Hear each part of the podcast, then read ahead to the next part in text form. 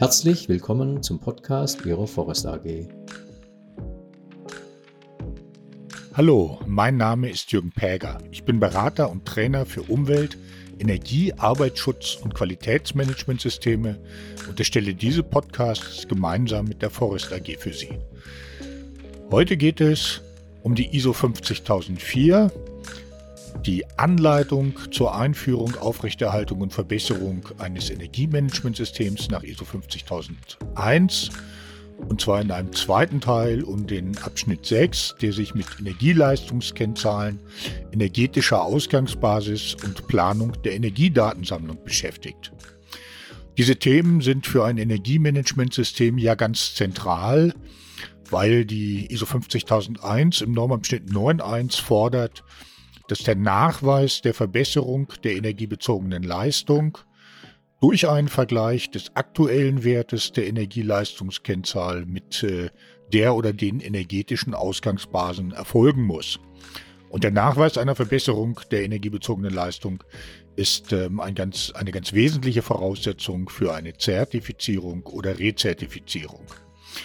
Und äh, wenn bei den Energieleistungskennzahlen oder den energetischen Ausgangsbasen dann irgendetwas nicht stimmt, dann wird man Schwierigkeiten haben, diesen Nachweis zu erbringen und damit auch äh, Schwierigkeiten bei der Zertifizierung bzw. Rezertifizierung. Die ISO 50001 äh, fordert ja, dass äh, für die Überwachung und Messung der energiebezogenen Leistung Energieleistungskennzahlen festgelegt werden, die ähm, eben für die Überwachung und Messung der energiebezogenen Leistung geeignet sind. Normabschnitt 6.4. Die ISO 50004 erläutert dazu, dass die Energieleistungskennzahlen ein Maßstab für den Vergleich der energiebezogenen Leistung aus zwei verschiedenen Zeiträumen sind. In der Regel werden sie durch relevante Variablen, wie zum Beispiel das Wetter, äh, Außentemperatur insbesondere, oder etwa in der Produktion von der Produktionsmenge beeinflusst. Wenn diese Variablen äh, nicht vom Unternehmen beeinflussbar sind, wie das zum Beispiel beim Wetter, was ja von der Natur bestimmt wird, oder bei der Produktionsmenge, die in der Regel von der Kundennachfrage abhält, dann ist eine Normalisierung erforderlich. Da kommen wir gleich nochmal drauf zu sprechen.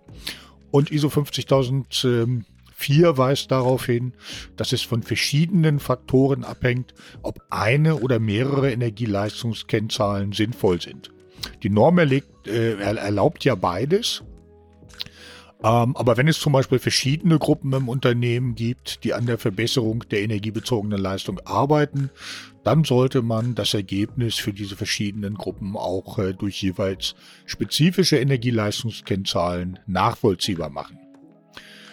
Ja, das, das zweite Element äh, zum Nachweis der Verbesserung der energiebezogenen Leistung ist das in 6.5 äh, ISO 50001 behandelte energetische Ausgangsbasis. ISO 50004 erläutert, dass das eine Referenzgröße ist, die die energiebezogene Leistung einer Organisation in einem bestimmten Zeitraum charakterisiert. Und mit dem Festlegen einer solchen energetischen Ausgangsbasis wird ein Vergleich mit äh, der energiebezogenen Leistung in einem aktuellen Zeitraum möglich. Logischerweise muss dann für beides, also für die energetische Ausgangsbasis ähm, und den aktuellen Wert, die gleiche NP verwendet werden. Äh, denn sonst kann man natürlich nicht vergleichen. NP, also die gleiche Energieleistungskennzahl. In der Regel ähm, ist dann natürlich auch hier eine Normalisierung erforderlich, äh, wenn wir die gleiche Kennzahl verwenden. Und äh, die Normalisierung, erläutert ISO 50004, erfolgt in der Regel über ähm, eine statistische oder technische Modellierung. ISO 50004 empfiehlt, dass man die Rohdaten und die verwendeten Verfahren ähm, für die Normalisierung aufzeichnet. Ja, vielleicht an dieser Stelle noch ein Wort äh, zur Normalisierung, mit der sich viele Unternehmen sehr schwer tun. Die ISO 50004 verweist in diesem Zusammenhang auch auf den Leitfaden ISO 50006, wo das Thema näher äh, erläutert wird. Nehmen wir als Beispiel mal den Heizenergieverbrauch in einem Verwaltungsgebäude. Der von der Außentemperatur abhängt. Jetzt könnte man denken, ganz einfach, äh, na, dann ähm, stelle ich doch die Außentemperatur in Grad Celsius ähm, dem Heizenergieverbrauch, den man vielleicht monatlich ähm, erfasst hat, gegenüber.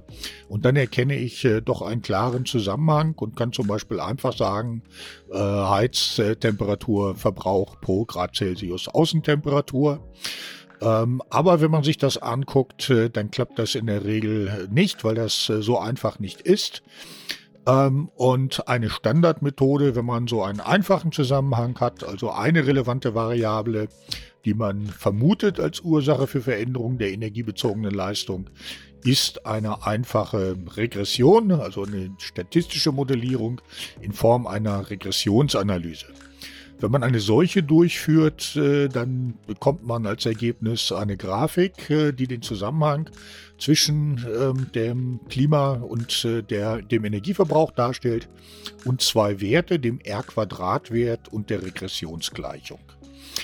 In unserem Fall ähm, Außentemperatur wird man typischerweise auch nicht mit Grad Celsius äh, an Außentemperatur arbeiten, sondern man verwendet äh, die sogenannten Gradtage. Der Hintergrund ist äh, Grad Celsius. Es gibt ja dann eine Zeit lang im Jahr, wo man aufgrund einer hohen Außentemperatur gar nicht heizen muss. Die würde dann aber in die Statistik einfließen. Ich hätte unterschiedliche Außentemperaturen, aber immer den gleichen Energieverbrauch. Und das äh, macht das Ganze ungeeignet. Deswegen betrachtet man nur die Heizgradtage.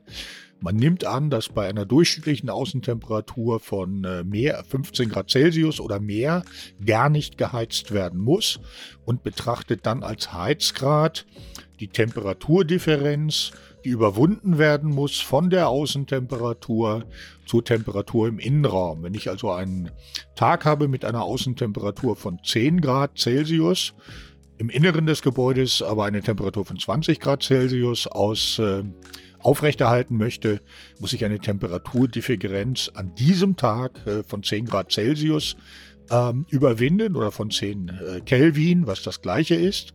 Und ähm, insofern fällt die, wird dieser Tag dann als 10 Grad Tage in die entsprechende äh, Berechnung eingeführt. Das ist eine geeignetere Größe, das hat die Erfahrung gezeigt. Der zweite Wert, den man rauskriegt, ist in der Kurve schon zu sehen ähm, wo nämlich schneidet meine äh, Ausgleichsgrade die ähm, X, ähm, die, Entschuldigung, die, die Y-Linie aus meiner Grafik. Ähm, das äh, zeigt einen Grundverbrauch an. Und das wird etwa auch beim Heizenergieverbrauch der Fall sein, wenn zum Beispiel mit der Heizung auch Brauchwasser erwärmt wird. Das fällt ja auch außerhalb der Außentemperatur an. Und äh, ja, die Regressionsgleichung, die man erhält, hat die Form ähm, y gleich a. a steht für diesen Grundverbrauch äh, plus bx, wo, wobei der Wert b dann die Steigung der Ausgleichsgeraden äh, anzeigt, also zeigt damit, wie stark die Abhängigkeit ist.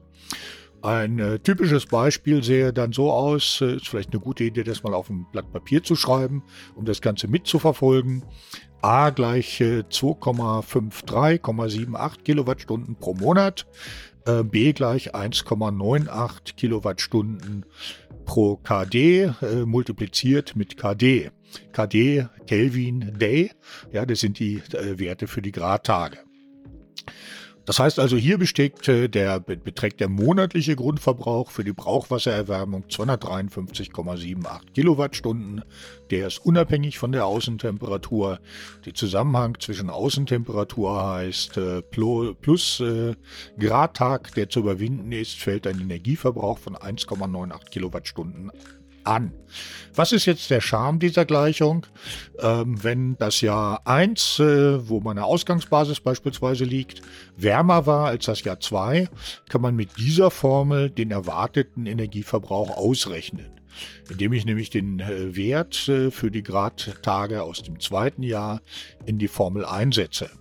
Wenn das, Jahr, das zweite Jahr wärmer war, dann wird äh, die Zahl der Gradtage sinken. Das heißt, äh, der Energieverbrauch äh, wird entsprechend sinken aufgrund der Außentemperatur. Und diesen erwarteten Energieverbrauch kann ich dann wiederum mit dem realen Verbrauch vergleichen.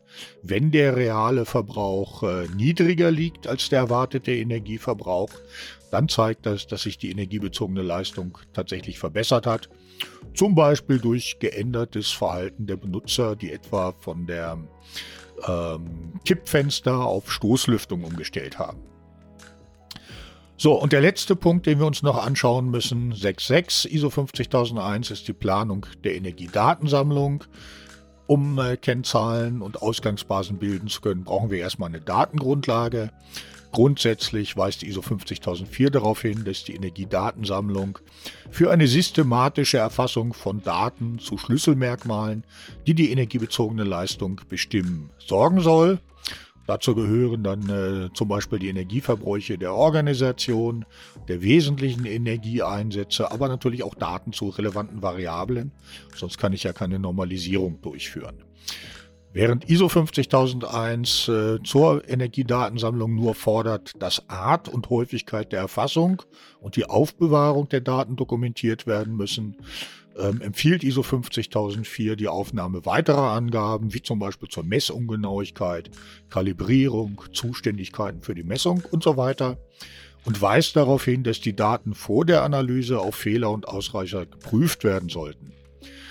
Gegebenenfalls kann man die Planung der Energiedatensammlung auch nutzen, um äh, zukünftigen Messbedarf zu erläutern.